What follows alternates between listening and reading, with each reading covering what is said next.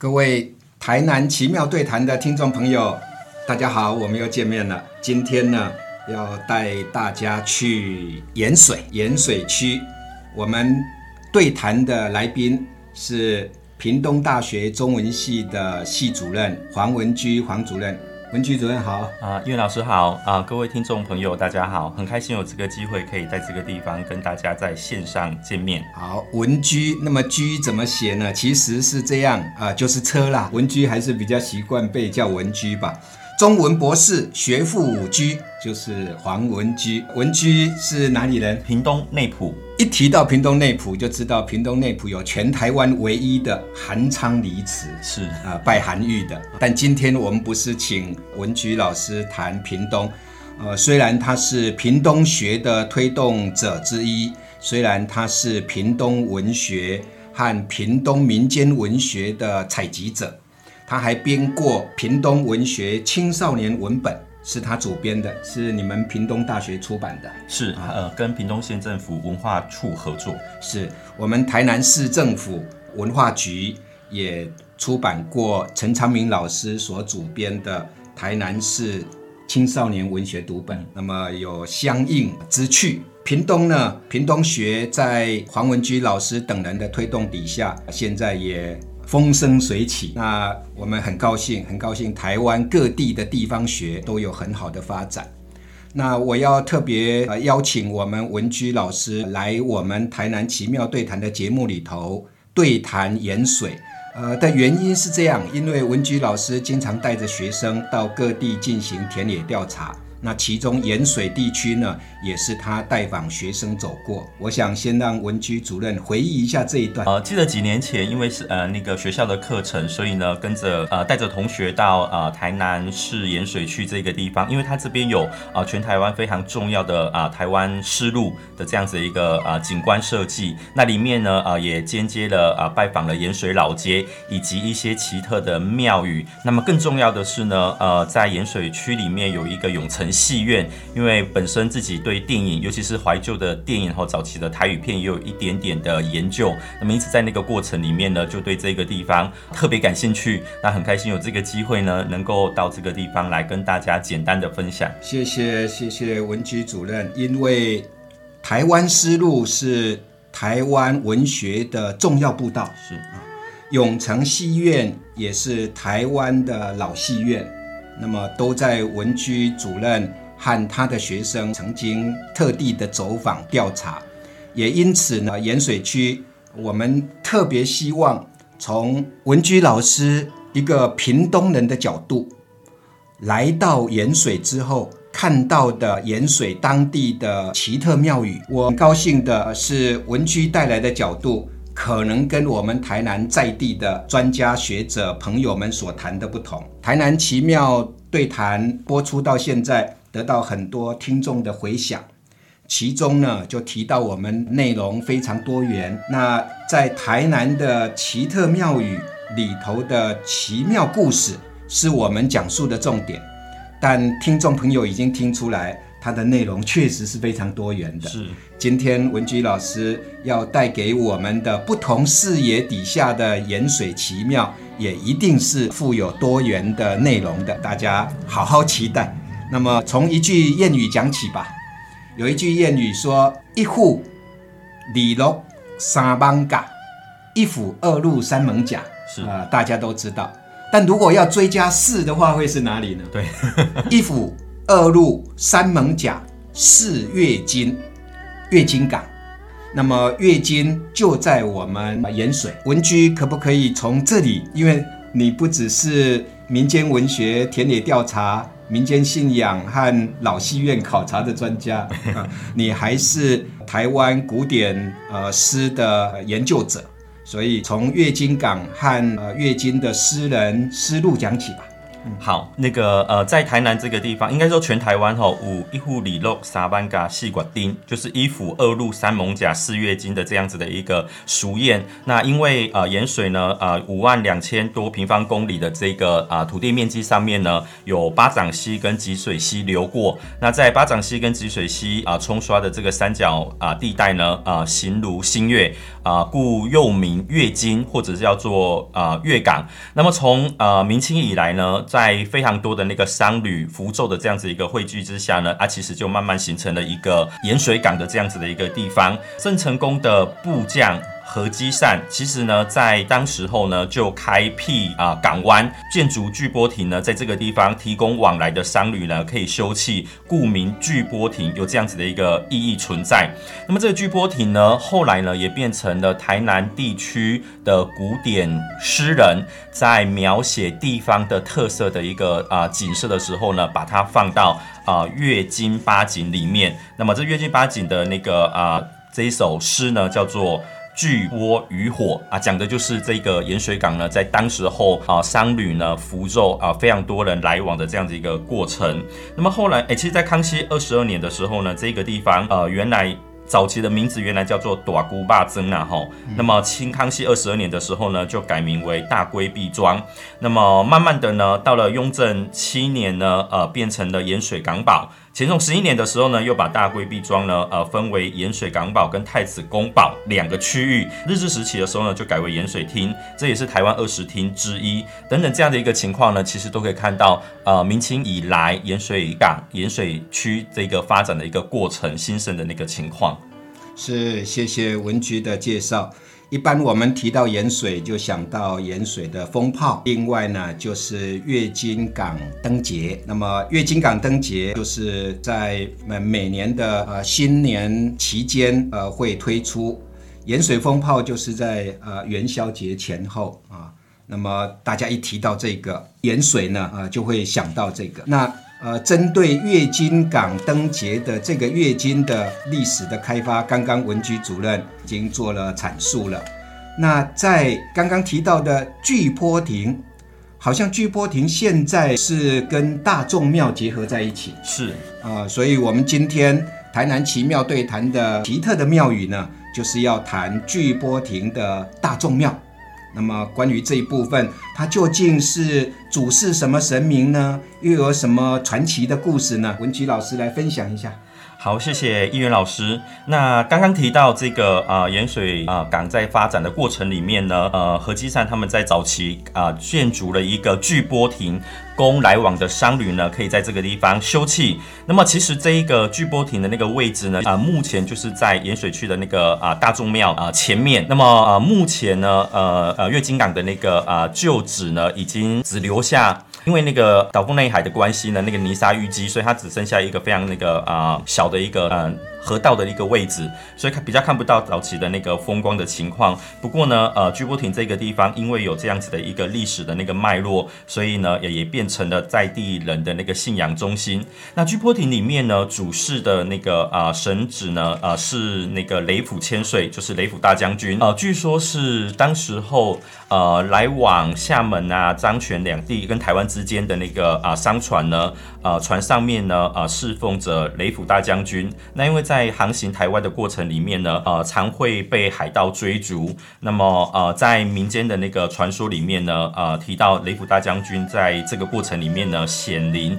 呃，帮忙这些商船呢，击退了海盗。那商旅们为了感谢神恩，因此呢，就择定了六月十五号呢，为雷府大将军办理盛大的那个庆典。每年的六月十一到六月十五呢，呃，也作为雷府千水的那个千秋之日。这样的一个情况呢，就慢慢的在元水这个地方呢，呃，慢慢的产生一个啊盛名。不过因为呃，巨波亭这个呃建筑呢，呃，比较老旧，所以这乾隆六年啊有重建过一次，嘉庆六年再修。光绪十三年又重新啊修整过，呃地方的士绅，例如黄纯啊、黄宗祺等人，其实都在这个重建的过程里面呢，呃发挥了纠资的这样子的一个贡献。嗯，所以呃先有巨波亭，然后后来就修建了大众庙。是，大众庙一般我们提到大众庙，就想说这可能是供奉的是一些呃有印宫、五祖孤坟等等啊。可是刚刚呃文居老师告诉我们，他目前主事的是雷府大将军，就是雷万春。是唐朝的时候，呃，跟着双宗，就是张巡、徐远，在他旁边的随从的，呃，也是大将军啊、呃雷万春。那么，既是主事雷万春，那又为什么称作大众庙呢？雷万春因为是唐朝人士，他其实就是刚才啊议员老师说的，跟着张巡、徐远呃张巡的这个呃部部队呃是他的麾下大将军，非常的忠勇无比哈。但是因为在那个啊、跟与敌征战的过程里面。呃，也是历史传说啦。听说他那个啊、面中七箭，那那个容貌不改，形色不改，所以在民间的那个雕塑的那个呃神像上面呢，呃有玉面的那样子的一个造型。另外呢，可能就有另外一种造型，就是他脸上因为中了那个七支箭，所以会有黑脸，但是会有七星的这样的一个造型。但是在我们的那个大众庙里面呢，诶，那个造型的那个情况又比较特别。其实呃，刚才议员老师提到这个问题里面，呃，这个大众庙，呃，我们虽然是主事的那个啊、雷万春、雷府大千岁啊、两边呢其实是奉祀大众爷的。嗯，那因为这个原因呢，呃，后来也就变成了那个大众庙。那前面的那个啊、庞氏呢，还有啊、民间所说的七爷八爷的这样子的一个神奇。那张巡大将军呢，其实是在奉祀在二楼，就是大众庙的那个位置上面。嗯嗯所以居坡亭的大众庙，其实他还拜了不少神，是哈。其中我记得好像还有福德正神，对对对，而且这个呃托底公也是比较特殊的，是。好像也还有什么特殊的传奇故事。是，那在地的说法就是地方呃这个地方地灵人杰，所以呢呃主事的那个神明呢非常灵验之外呢，呃他们其实有一个那个出巡的那个土地公吼啊、安是在那个一楼的侧殿，那这个土地呃公呢的胡子是会一直长的，奉祀之后他本来是。白胡须，但是经过几年之后呢，那个胡须之下又长出黑色的胡须，就是这样子的一个神奇的事迹呢，在地方不胫而走，也增加了地方对于这个巨波亭大众庙的一个神奇色彩的一个感应，这样子。因拜的土地公的喙鬚会一直发动。是，呃，在我们盐水的巨波亭大众庙呢，呃，真是刚刚说的，呃，内容非常多元，神明也非常多元啊。另外有一个多元的事情是，听说还有庙中庙，就是它庙里面还有庙是。啊。那这个也是非常奇特的。我们文琪老师呃为大家介绍一下这个神奇的庙中庙。这个呃巨波亭大钟庙里面呢，呃，如果不仔细看的话，呃，会觉得说，诶，它就是一间那个古迹建筑。但是往里面走了之后呢，呃，发现除了有那个啊翠秋尾变等诶土地公、土地福德正神之外，呃，旁边其实还有一个侍奉赵公明，就是五财神的财神殿。但是财神殿里面呢，啊、还有一间小庙宇，呃，在地庙里面的人或在地人都称它为麻将庙。它其实就是用五千张麻将去把它啊、建筑起来的。五千张五千张，哦，五千张麻将，主要是因为当时候的那个主委呢，好像认识了一个在地的人，好像也是做这样子的一个产业的。那在那个过程里面，可能会有一些呃麻将呃制作过程里面呃受损啊，还是怎么样子。所以后来他把这个地方呢呃收集了之后，就想说，诶，那我们可以在这个庙里面做怎么样子的一个呃呈现。后来呢，就无心插柳，想说把它用麻将呃盖了一个呃庙中庙，那其实就是一个麻将庙。麻将庙里面呢，还呃奉祀了那个呃五财神，就是赵公明。呃，这样的一个过程里面呢，其实信众可以到那个地方去求钱母。呃，非常简单的那个方式，呃，只要跟呃那个五财神呃做了这个钱母的那个交换，其实也是庙方的人希望可以保佑信众平平安安，那那个一帆风顺。是听说用名片就可以换钱吗？是啊，那么这个庙中庙用麻将做的，五千张麻将来做的，这个也很特别，让我想到我的家乡彰化鹿港。呃，鹿港当地因为有玻璃公司，对对所以呢就做了呃玻璃庙，但是它供奉的是妈祖，嗯。啊、是很大的一个玻璃妈祖庙。那我们聚波亭大众庙里头的麻将庙是供奉五财神。啊，然后它是比较小一点，啊，有主事五财神在那个侧殿，但是在呃那个侧殿里面又有一间麻将庙，里面还是有五财神。是是是，非常特殊。我们 台湾真奇妙。是，那么呃，在刚刚听到的这个，可能大家还不能感受到呃今天的多元，因为是在盐水，而且就在巨波亭大众庙附近，还有一个很多元的奇特的庙宇。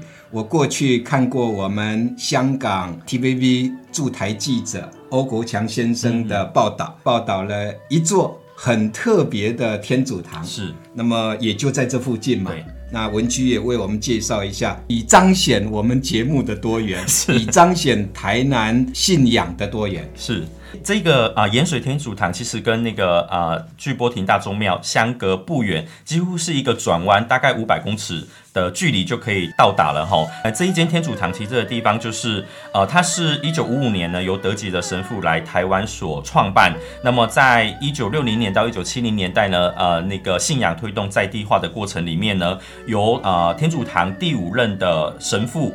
呃，来自陕西的李少峰神父呢，呃，跟台港澳三地呢，呃，募捐，那从呃不同的地方呢，呃，开始呃聚资，呃，一九呃八六年呢，重建了目，哎、目前我们可以看得到的盐水天主堂的这样子一个特色。那最特别的部分呢，其实就是在它的壁画。